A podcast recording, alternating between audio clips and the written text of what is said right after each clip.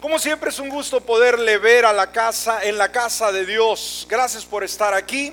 Eh, saludamos a toda la gente también que nos ve a través de las redes sociales y aquellas personas que nos escuchan también en la radio, ya sea aquí en los Estados Unidos de Norteamérica, en la República Mexicana, también en Lima, Perú, eh, pues reciba un saludo muy especial en esta hora. Muy bien, Cristo ha resucitado. Amén. ¿Cuántos estamos conscientes de ello? Muy bien, bueno, vamos a, en esta hora, vamos a estar entrando a la palabra. Y como saben, unos domingos atrás comenzamos una serie muy interesante titulada ¿Por qué creo lo que creo? Y en vista de que este día recordamos la resurrección de nuestro Señor Jesucristo, pues vamos a tocar este tema también, un tema apologético, un tema que a cada uno de nosotros como creyentes nos desafía y también afinca las bases, los fundamentos eh, para que nuestra fe sea firme en el Señor. Así que vamos a estar viendo en esta hora por qué creo en la resurrección de Jesucristo. ¿Cuál es el tema en esta mañana? ¿Por qué creo en la resurrección de Jesucristo? Y recuerden, ¿Por qué creo lo que creo? ¿Por qué estoy creyendo en la resurrección? ¿Es una fábula? ¿Es una idea? Vamos a ver lo que nos dice la palabra y también lo que la historia corrobora con relación a la resurrección de Jesús. Nos dice Juan capítulo 2 versículo 22. Juan 2 22. Por tanto, cuando resucitó de entre los muertos, obviamente hablando de Jesús, sus discípulos se acordaron que había dicho esto y creyeron las escrituras y la palabra que Jesús había dicho. Amén. Iglesia, cuando vamos a la resurrección del Señor Jesucristo, la doctrina de la resurrección de Jesús ha sido a través de los años reconocida por toda la iglesia como una doctrina fundamental y central de la fe cristiana. ¿Me escuchó? La resurrección de Jesucristo eh, ha sido reconocida como una doctrina fundamental y central de la fe cristiana. La fe cristiana es grande. ¿Cuántos entendemos que la fe de los creyentes es grande, se extiende en el mundo entero? ¿Y sabe por qué es grande? Porque es la única fe del mundo, la única, no una más, la única fe del mundo que se basa en la resurrección de su fundador. Amén. No hay otra religión en el mundo que aclame, proclame una verdad como esta. De todas las religiones del mundo, escúcheme, solo la fe cristiana reclama tener vacía la tumba de su fundador. No alaba a Dios por ello. De todas, una vez más, las religiones del mundo, solo la fe cristiana, su fe, mi fe en Jesús, proclama tener vacía la tumba de su fundador. Por ejemplo, ha habido grandes líderes religiosos a través de, de, la historia. Por ejemplo, está este reconocido Mahoma, ¿no? Bueno, Mahoma, este fue el profeta de la fe musulmana. Hoy hay millones de musulmanes en el mundo entero. Él dejó unas enseñanzas y murió. Y sabe, su tumba es visitada cada año por sus seguidores. ¿Me escuchó? Su tumba es seguidora, eh, perdón, es simplemente, ah, esa tumba es visitada por sus seguidores cada año o todo el año. Segundo, está Buda, otro gran líder religioso, el fundador del budismo. Dejó enseñanzas, pero ¿qué pasó? Murió. Está Lao Tse, este filósofo chino, dejó sus enseñanzas y murió también. Está José Smith, que es el fundador de los mormones de esta secta, dejó sus enseñanzas y murió. Vino también Russell, el líder de los testigos de Jehová, dio sus enseñanzas y murió. Y vino el Señor Jesucristo, escúcheme, dejó enseñanzas, vive y nos da poder para practicarlas. Amén. Él vive y nos da eh, simplemente poder para poder practicarlas. Ahora, eh, este personaje ateo, escúcheme, dijimos qué tan importante es simplemente esta doctrina ah, de la resurrección y cómo es importante saber que su fundador resucitó. Bueno, mire, este autor eh, llamado Gerard Ruderman, este fue un ateo, un ateo erudito, ateo, o sea, un ateo que no cree en Dios. Pero mire lo que él escribió cuando criticó al cristianismo eh, por la, resurrección, ¿no? O, sea, admite, aún, él admite la importancia que tiene la eh, resurrección, perdón, de Jesús para la fe cristiana. Él declara, fíjese lo que él dijo, la resurrección de Jesús es el punto central de la religión cristiana. Fíjese, ¿qué es lo que le da identidad a la fe cristiana? Dijo este ateo que no creía en Dios, que la resurrección de Jesús es el punto central de la religión. Y sabe, los críticos a través de, las, de los años han tratado de desafiar la veracidad del Señor Jesús, de que si en verdad murió en una cruz, en verdad fue a un sepulcro, estuvo esos tres días y al tercer día se levantó. Y ellos continuamente están desafiando. Ahora, cuando hablamos de la resurrección de Jesucristo, amada iglesia, podemos tener como creyentes las bases, los fundamentos básicos concretos y dar respuestas claras formuladas por individuos. ¿Me escuchó? Cuando hablamos de este tema, eh, podemos tener los fundamentos, podemos saber dónde estamos parados, cimentados. Ahora vamos a ver realmente algo importante. Ah, yo creo como creyentes profesamos a un Cristo que se levantó de entre los muertos. Pero vamos a ver en primer lugar, en primer lugar si está usted apuntando, realmente murió Jesús en la cruz. Ese es el primer cuestionamiento. Alguien para que pueda resucitar, obviamente, tiene que previamente haber muerto. Entonces, la Biblia corrobora que Jesús realmente murió. La historia corrobora que Jesús realmente murió. Ahora, ¿existen algunas evidencias de su muerte? Bueno, vamos a ver, por ejemplo, Jesús empezó a derramar su sangre aún antes de la crucifixión. ¿Me está escuchando?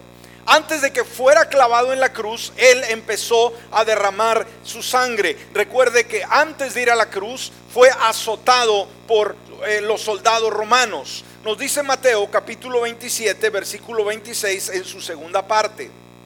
Después de haber azotado a Jesús, lo entregó para que fuera crucificado. Ahora, los azotes eh, romanos eran mortales, simplemente ah, eran, eran terribles, era un, un castigo que se les daba obviamente a los criminales. Generalmente consistía de 39 latigazos, con un látigo en el cual tenía puntas en las cuales tenía ah, simplemente metal entretejido o también tenía huesos de animales, o sea, eh, bastante filoso. Se ponía eh, a la persona y la azotaban desde la espalda hasta sus pies. Se dice que muchas veces los azotes dejaban eh, visible la columna vertebral, las costillas de tanto golpe. Entonces, ah, obviamente Jesús, al ser azotado, perdió demasiada sangre. Si vamos a la narración bíblica, nos damos cuenta que cuando él va cargando la cruz para ir al Calvario, él colapsó, él cayó por esta eh, eh, pérdida de sangre. Ah, estaba él mismo antes de ir a la cruz ya estaba en una situación muy crítica. Debemos de entender esto. Y en segundo lugar, podemos ver las evidencias desde la cruz. Ah, cuando una persona era crucificada, eh, los soldados iban y les quebraban las piernas para que muriesen más rápido. Eh, obviamente, cuando les quebraban las eh, piernas, morían de asfixia. ¿Por qué? Porque con las piernas ellos lo que hacían era empujarse hacia arriba para poder respirar bien. Una vez que les quebraban las piernas, obviamente no tenían esa fuerza, ese impulso para poder tomar oxígeno y obviamente morían asfixiadas. Ahora, los soldados cuando llegaron a donde Jesús, nos dice la escritura, que ya no le quebraron las piernas porque ya estaba muerto. Eh, los ah, soldados obviamente tenían un gran compromiso y más en este caso que era Jesús en el cual el mundo entero tenía su mirada sobre él. Eh, así que cuando, ¿cómo verificar ellos de que realmente la persona que fue crucificada estaba muerta? Ellos enterraban su lanza en el cuerpo de la víctima. En este caso, recordamos que la escritura nos dice que enterraron la lanza en el cuerpo de Jesús y de ese cuerpo salió agua y sangre, demostrando que en sí estaba muerto. Entonces esto le confirmó al soldado romano que Jesús estaba literalmente muerto. Y ese es el reporte que le llevan los soldados a Pilato. Y eh, nos damos cuenta que el centurión que estuvo a cargo de esa encomienda pudo confirmar que en sí estaba muerto. Entonces fue bajado, fue puesto en unos listones, ah, obviamente y colocado en una tumba. Nadie tenía duda de que Jesús estaba muerto. ¿Me escuchó? Nadie tenía duda. Ahora, en segundo lugar, en segundo lugar se está apuntando. Dijimos en primer lugar, Jesús realmente murió, sí murió. Amén, estaba muerto. En segundo lugar, algo que nos da una fe a nosotros como creyentes es la tumba vacía. Amén. El hecho irrefutable de la tumba vacía. Y sabe, a mi esposa y yo tuvimos el privilegio de poder viajar a Israel y creo que uno de los lugares más atractivos de, visitar es la tumba de Jesús. Y es impresionante, llegamos, pudimos entrar y pudimos eh, verificar que no hay nada en la tumba. La tumba está vacía. Amén. Cristo, sus huesos ah, ah, no están ahí porque Él resucitó. Amén. Ahora, veamos, no hay nada más sagrado para los creyentes, por ejemplo, de cualquier religión, que dar digna sepultura a los restos mortales de sus queridos líderes y maestros. Por ejemplo, Buda está enterrado en una preciosa tumba en Kuchingar, India, y es venerado por los budistas. Abraham el padre de la fe judía, está enterrado en la tumba de los patriarcas en Palestina. Mahoma, el gran profeta del Islam, está enterrado en Medina, en Arabia Saudita, en la llamada mezquita del profeta. Ahora, ¿dónde está enterrado Jesús de Nazaret? Pregunto, ¿dónde están sus huesos? En ningún sitio. Una vez más, en ningún sitio. Dos días después de que Jesús fue sepultado, cuando sus seguidores fueron a terminar de embalsamarlo, se encontraron que la tumba estaba vacía. Amén. Gloria a Dios. Ahora, se nos dice que muy temprano en la mañana, unas mujeres, gloria a Dios por las mujeres valientes, ¿no? Todo el pueblo, los discípulos estaban atemorizados porque su maestro había sido crucificado. Todos andaban huyendo, pero hubieron unas mujeres valientes que fueron muy temprano eh, a visitar la tumba. Al acercarse, vieron que la piedra estaba removida y al ver dentro se dieron cuenta que el cuerpo había desaparecido, no estaba. Esto nos dice Lucas capítulo 24, versículo del 1 al 6. Dice la palabra, en el primer día de la semana, muy de mañana, fueron al sepulcro llevando las especies, aromáticas que habían preparado y hallaron removida la piedra del sepulcro, pero al entrar no hallaron el cuerpo de Jesús. Aconteció que estando perplejas por esto, he aquí se pusieron de pie junto a ellas dos varones con vestiduras resplandecientes. Como ellas les tuvieron temor y bajaron la cara a tierra, ellos le dijeron, ¿por qué buscan entre los muertos al que vive? ¡Wow! Amén no está aquí, más bien ha resucitado. Acuérdense de lo que les habló cuando estaba aún en Galilea. Wow, entonces la evidencia fue clara o no fue clara. La tumba estaba vacía. Amén. Entonces, los escépticos, los ateos, que continuamente están cuestionando y refutando el hecho de que Jesús no se levantó, continuamente están diciendo que no sucedió tal cosa. Pero una vez más, si se hubiera generado una mentira, fíjese, escúcheme bien, si realmente Jesús no se hubiese levantado, esa mentira, hermanos, ya hubiera caído por su propio peso. ¿Me está escuchando? Era imposible mantener una mentira, levantar toda una multitud de gente sobre algo que nunca aconteció. Y más en la ciudad de Jerusalén, donde ellos estuvieron y donde empezaron a predicar, escúcheme, en el lugar donde lo crucificaron, ahí fue el mismo lugar donde ellos empezaron a hablar acerca de la resurrección de Jesús. Qué interesante. Ahora, este filósofo, Stephen Davis, observa, la proclamación de los primeros cristianos acerca de la resurrección de Jesús en Jerusalén, fíjese, hubiera sido psicológicamente y apologéticamente imposible sin la evidencia segura de una tumba vacía. ¿Me escuchó? Si no existiera una tumba vacía, hermanos, psicológicamente y apologéticamente sería un imposible poder decir que Cristo se levantó. Sería algo eh, simplemente vano en su totalidad. Entonces, sin una evidencia segura, una tumba vacía, las aseveraciones de los apóstoles hubieran sido simplemente objeto de ridículo. Nadie lo hubiera creído. Entonces ahí podemos ver el testimonio de estas mujeres. Ahora, escúcheme algo. En el primer siglo las mujeres, hermanos, eran muy despreciadas. No tenían lugar en, en votar, en testimonios ante un juicio sucesivamente. Ese es otro lado que debemos de ver. ¿sí? Entonces, lo que contara una mujer no tenía nada de peso en esa cultura. Pero ¿sabe cuál es lo que contó en este caso? El testimonio de las mujeres. ¿Y por qué cree usted que prevalece hasta el día de hoy el testimonio de las mujeres? Porque usted cree que si hubiera sido mentira, usted cree que hubiera perdurado hasta el día de hoy ese testimonio? No, ya lo hubieran desechado, decir, mujeres no tienen voz ni voto.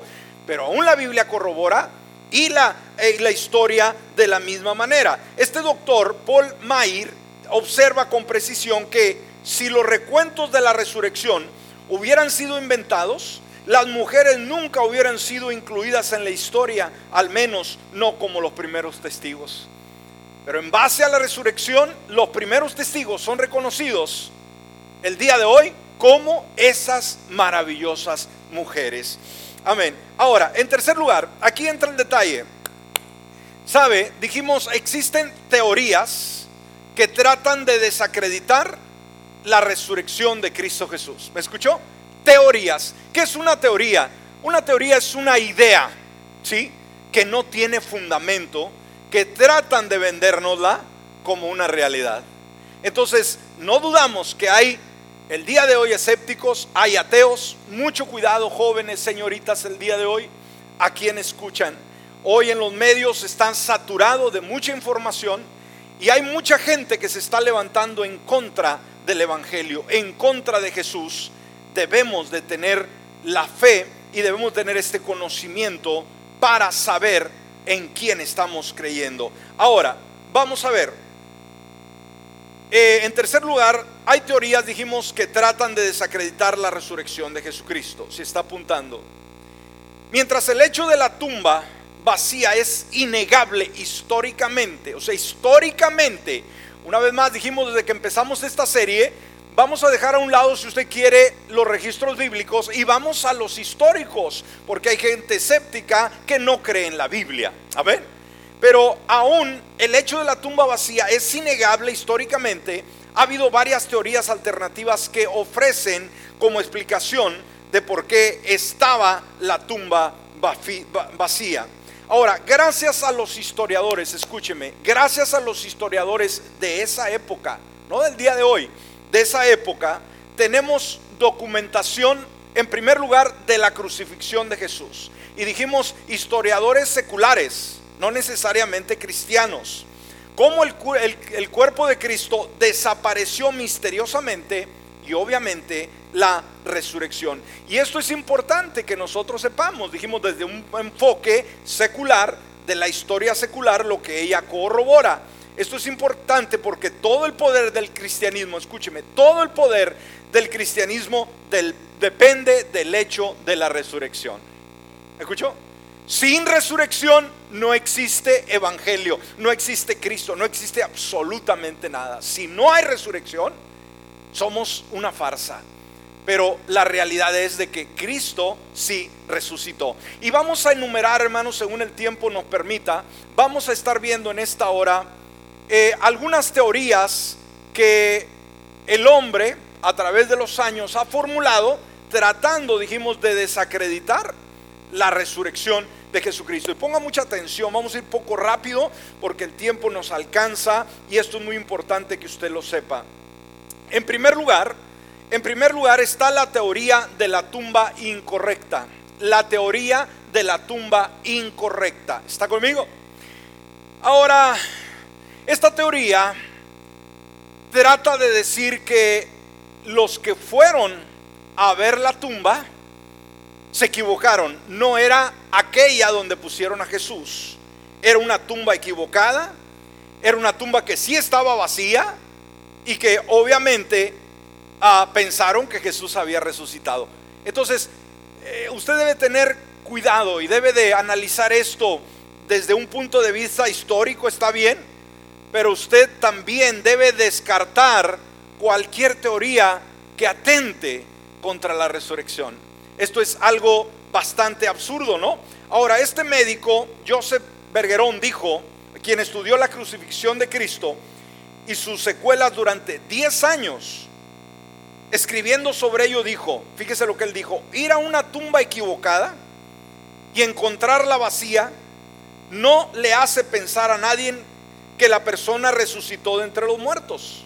Nadie piensa que una tumba vacía significa que alguien ha resucitado en sí de entre los muertos. Y eso es una verdad. ¿Sí? Llegar a una tumba vacía, cualquier otra, eso no asume que Jesús resucitó. Ahora, este Alex McFarland, que es otro destacado defensor de la fe cristiana, señaló otro hecho bien conocido. Fíjese lo que él dijo. Pilato había enviado un grupo de soldados romanos para proteger la tumba. ¿Se acuerda, hermano? La narración bíblica nos dice esto. ¿Sí? Afirmó, claramente sabían qué tumba era. Todo el mundo sabía dónde estaba esa tumba. ¿Está conmigo? Esto debemos de entender, hermano. Pilato mandó una guardia de soldados. ¿Por qué? Porque eh, la nación hebrea estaba eh, alborotada. Eh, podía haber una revuelta. Tenían miedo que hubiera ah, un caos, ¿no? Entonces dijo, vayan a asegurarme esa tumba. y mandó que era el ejército más preparado, más inteligente y obviamente más cruel del mundo en ese tiempo. Era un imperio romal, mundial, el imperio romano. Entonces, Ah, ¿será que podía haber una confusión de no poder encontrar la tumba correcta? Para nada, para nada. Entonces ah, nos damos cuenta, todo el mundo sabía que esa tumba, de acuerdo a la escritura, pertenecía a un personaje llamado José de Arimatea, un hombre rico, era, era nueva, explica este autor refiriéndose a las autoridades de la tumba. Amén. Todos sabían de quién era, de un hombre rico, o sea, era una gran tumba muy reconocida, así que todo el mundo sabía dónde estaba. Como dijo McFarland, al tratar de explicar la repentina y feroz creencia a los discípulos, de repente comienzan a predicar que Cristo está vivo y están dispuestos a morir por su fe. Simplemente no cuadra que haya ido por error o hayan ido por error a la tumba equivocada. Amén. Esta, esta teoría, hermanos, simplemente es descartada, es muy infantil. ¿sí? El hecho de decir que las mujeres temprano fueron a la tumba, la encontraron vacía, pero se equivocaron de tumba. Era la de otro muertito que todavía no se había muerto, creo, ¿no? El segundo, la segunda teoría, la teoría del cuerpo robado. ¿Cuál es la segunda? La teoría del cuerpo robado. Ah, esta teoría eh, propone que los discípulos mismos, escúcheme, huyeron, perdón, que huyeron. ¿sí? Fíjese cómo no cuadra. Dice que esto los discípulos fueron y robaron el cuerpo de Jesús. Así cuando llegan las mujeres, la tumba estaba vacía. Ahora, eh, se nos dice que estos discípulos que habían huido aterrorizados después de la crucifixión, ¿usted cree que se arriesgarían a ir a robar el cuerpo de la tumba de Jesús e inventar la historia de la resurrección? Pregunto, hermanos. después de estar custodiada por soldados. Este autor, otra vez más, McFarland, señaló que estos hombres asustados y acobardados con tal escenario se enfrentarían a los soldados más duros y temidos del mundo antiguo, como dijimos, hermano, enfrentar, burlar la guardia romana, que eran los más terribles y más equipados, burlarlos, sobornarlos y sacar el cuerpo de Jesús. ¿Usted cree en esto? No eran soldados latinos, ¿verdad? Que se pueden sobornar, ¿no?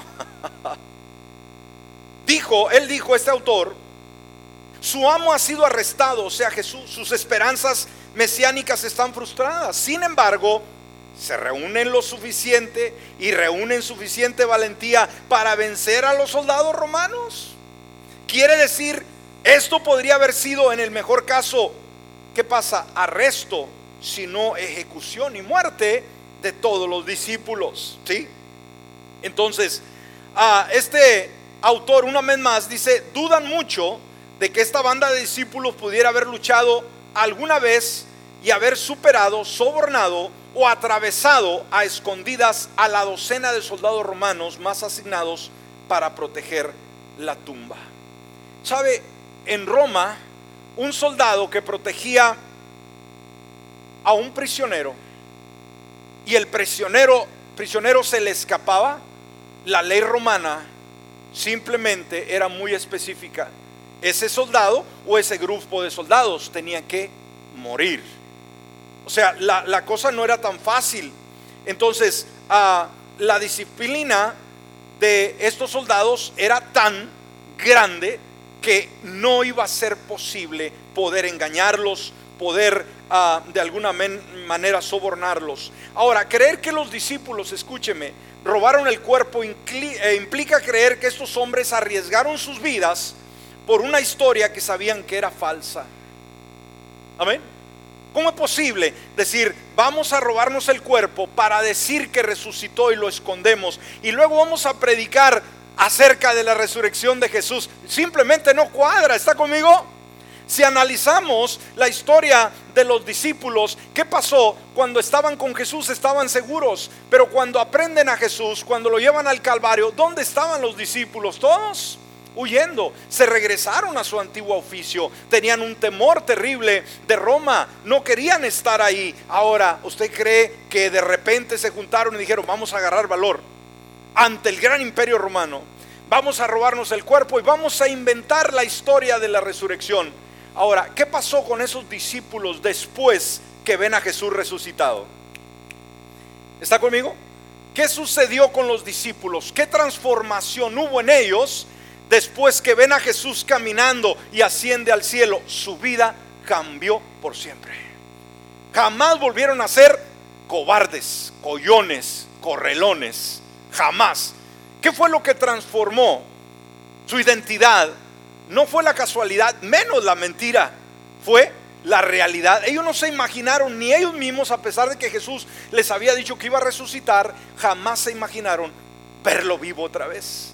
Cuando lo vieron, se acuerda Tomás, cuando lo vio, dijo, yo no voy a creer hasta no verlo. Cuando ve a Jesús, tuvo un temor terrible. Amén. Pero eso transformó sus vidas. Y dijimos, los discípulos no obtuvieron riquezas ni poder de esta historia, fueron perseguidos, fueron ejecutados por causa de esta historia. Ahora, recuerde, todos ellos, con excepción de Juan el teólogo, todos murieron como mártires. ¿Me está escuchando? Todos los discípulos, con excepción de Juan, que murió en su vejez, todos pagaron con su propia vida. Sí, esos que se acobardaron, cuando eh, crucificaron a Jesús, esos que estaban temblando de miedo, cuando ven a su Señor resucitado, eso les dio el valor y dijeron, ahora sí creemos y vamos a ser diferentes. Por ejemplo, Pedro fue crucificado, Andrés fue crucificado, Mateo fue de decapitado. Jacobo, hijo de Alfeo, fue crucificado. Felipe fue crucificado. Simón fue crucificado. Tomás fue ejecutado con lanza. Bartolomé fue crucificado. Jacobo, el hijo de Zebedeo, fue muerto por la espada, la espada. Estos hombres dieron su vida. ¿Por qué? Por la convicción de que Jesús resucitó de entre los muertos. Amén.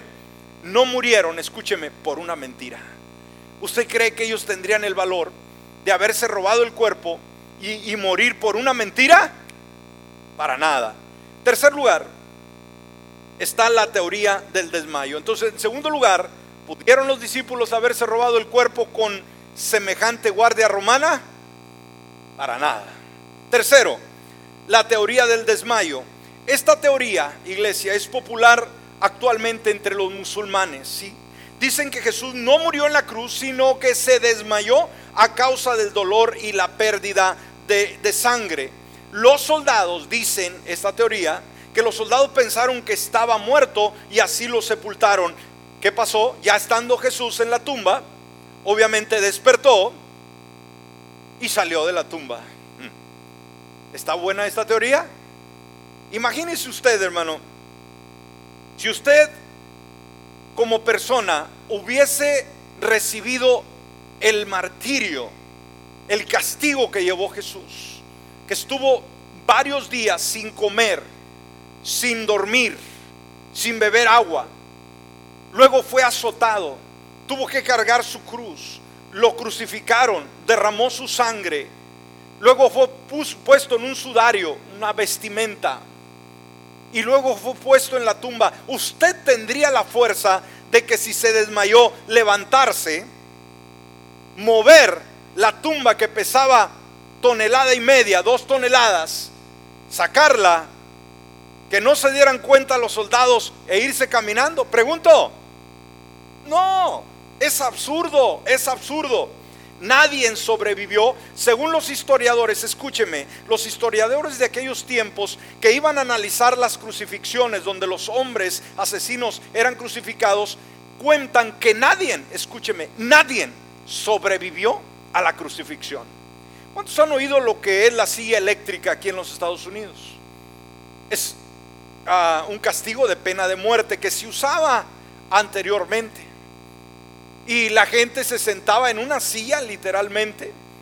Ah, y ahí pues lo freían como pollo, ¿no? Con energía eléctrica. Hasta que se moría. Pero ¿sabe qué? Dejaron de usarla. Porque las últimas personas o una última persona que trataron de matarla en la silla eléctrica aguantó. Y dijeron, este es un eh, eh, es un castigo horroroso y la eliminaron. Alguien sí pudo sobrevivir a la silla eléctrica, pero a la cruz los historiadores nos dicen que simplemente nadie, nadie lo hizo.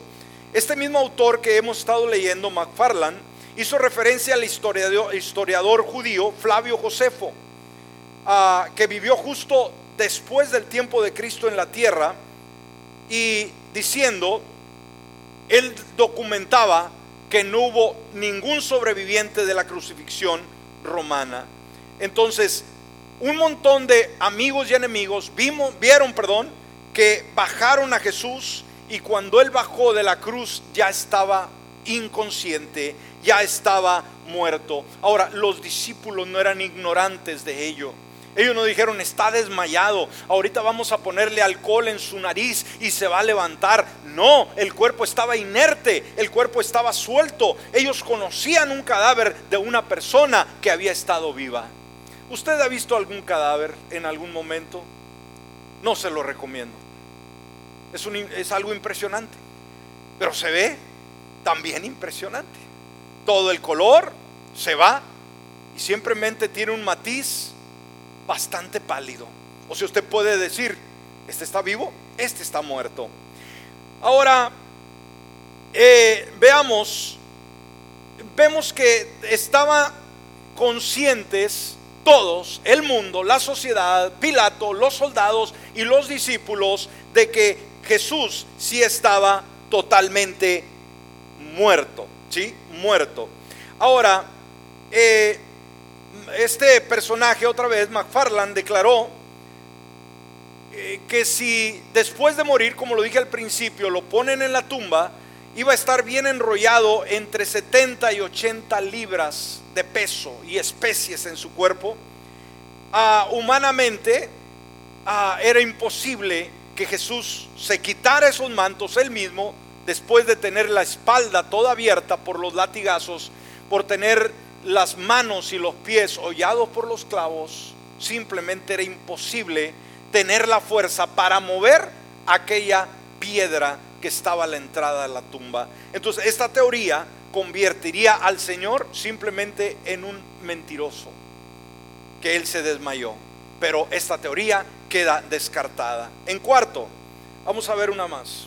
La teoría de la alucinación. ¿Cuál es la cuarta?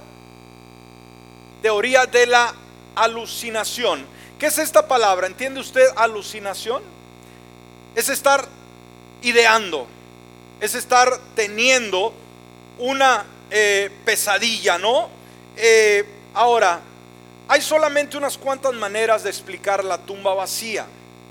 Si el cuerpo no había sido robado, si el cuerpo no se había desmayado, luego resucitó, ¿qué otra cosa pudo haber pasado? Bueno, pudieron haber pensado que vieron a Jesús vivo. Alucinar es decir que los apóstoles se imaginaron que vieron a Jesús. Escúcheme, y esta teoría está fuerte, ¿no? Está fuerte. Decir, simplemente los discípulos creyeron ver a Jesús. Hay gente que ha visto sus muertitos, ¿no? Hay, que esto, cuentos aquí, cuentos acá. Pero veamos, ah, veamos lo que nos dicen los expertos. Este doctor Bergerón señaló que en los raros casos documentados de alucinaciones grupales, todos ven cosas diferentes, ¿sí? Porque todos, todo está en sus mentes. La persona que, que tiene alucinaciones tiene un problema fisiológico, tiene un problema en su cerebro que ve cosas, ve cosas, ¿no? Entonces los seguidores de Cristo no parecen haber sufrido tales condiciones debilitantes. Ahora, los discípulos eran inteligentes, eran organizados, y este autor señala que cuán rápidamente se expandió su movimiento. Si era alucinación, ¿cómo era posible que esta fe trascendía fronteras, que iba más allá? Para el año 64, fíjese, desde el año 33, para el 64 había suficientes cristianos que Nerón lanzó una persecución masiva contra los cristianos. Entonces, ¿cómo es posible? Entonces, la mayoría de las apariciones de Jesús, escúcheme, si se le apareció a uno, Tal vez podría decir, no hombre, está disvariando, ¿sí? Es por ejemplo, ¿cuántos han oído de los ovnis? ¿Sí? Y hay gente que está muy metida en los ovnis, esos objetos no identificados, ¿no? Marcianos y cuánto. Y tienen sus teorías, no, que sí existen y que nos están observando y que lo hemos visto aquí y allá. Y, siempre lo ve una sola persona y le toma una foto tan fea que, era como de los 50, no, ahora teniendo tan cámaras tan potentes el día de hoy, nadie ha documentado, ¿verdad? Un ovni así, así que lo saque en, en HD, como se dice. ¿Por qué? Porque unos se imaginan una cosa, que vieron esto, que vieron lo otro, sucesivamente. Ahora, la mayoría de las apariciones de Jesús fueron a grupos de personas. Escúcheme, ¿Por qué nadie ha visto eh, en un juego de fútbol, vieron un ovni, dije, ah, había miles ahí, o en un juego de béisbol? No, solamente uno lo ha visto aquí, otro por allá. En el caso de Jesús no fue aislado, fueron grupos. De esa y varias otras apariciones documentadas de Cristo, se comenta, las hipótesis de la alucinación nunca pueden explicar las apariciones grupales, las experiencias grupales que los discípulos tuvieron con Jesús. Recuerde, el Cristo resucitado se apareció a varios grupos, no solamente a un individuo en varios lugares, conversó con la gente y comió con ellos. Déjeme darle rápidamente una referencia, por ejemplo, se le aparece a María Magdalena, ahí en Marcos 16, 9. También a las mujeres que venían de la tumba, Mateo 28, versículo 9 y 10. A Pedro en Lucas 24, 34. A los discípulos en camino a Emaús, Lucas 24, 13. A los discípulos y un número de amigos, Lucas 24, 36. A los discípulos incluyendo a Tomás, Juan 20, 26. A los siete discípulos junto al mar, Juan 21, del 1 al 23. A más de 500 seguidores. Primera de Corintios 15, 6. Este, este pasaje bíblico, hermano, primera de Corintios 15, 6, dice la, escritura que se le apareció a un grupo de 500. Imagínense, ¿usted cree que estaban alucinando? Pregunto. ¿500 personas? Para nada. a Santiago su hermano, primera de Corintios 15, 7, a los 11 discípulos en su ascensión, Hechos 1 del 4 al 9. Este autor, Lee Strobel, dijo, fui a ver a un amigo psicólogo y le dije que si 500 personas decían haber visto a Jesús después de su muerte, era solo una alucinación. Dijo que las alucinaciones son un evento individual si 500 personas tienen la misma alucinación, es un milagro, el milagro más grande que la resurrección. Qué interesante. Entonces, ah, podemos ver que también esta teoría es desechada. Y, y hay muchas más, pero todas no pueden sostenerse de pie ante el hecho histórico y bíblico de que Jesús se levantó de entre los muertos. Póngase de pie en esta hora y vamos a cerrar. Como conclusión, la realidad del Señor resucitado, la realidad, iglesia, de la resurrección de Jesús, tuvo un profundo impacto en los discípulos, como lo decíamos en el tema. De cobardes y temerosos se transformaron en predicadores valientes. La mayoría sufrió persecución y dieron sus vidas por su Señor resucitado.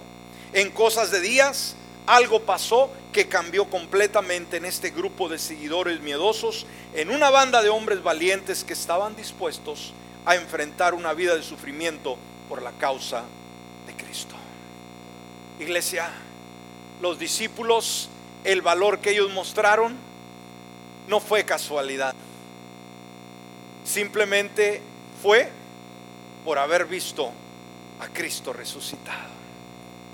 Tú y yo tenemos las evidencias bíblicas e históricas de que Jesús vive.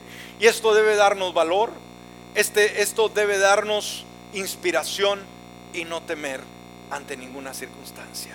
Si el mundo trata de negar esta realidad, recuerde la historia corrobora que Jesús sí murió y que la tumba está vacía porque Él resucitó. Que esto nos dé convicción nos dé confianza y no, no lo veamos simplemente como una tradición, más que eso, una realidad que se llevó a cabo. Cierre sus ojos. Y si hay alguien en esta mañana que todavía no tiene a Jesús como su Salvador personal, aquí en la casa o a través de algún medio, este es el momento de aceptar al Cristo resucitado, abrir la puerta de su corazón. Quisiera hacerlo. Ahí donde usted se encuentra, Dígale, Padre Celestial, en este momento abro la puerta de mi corazón y te acepto como mi Salvador personal.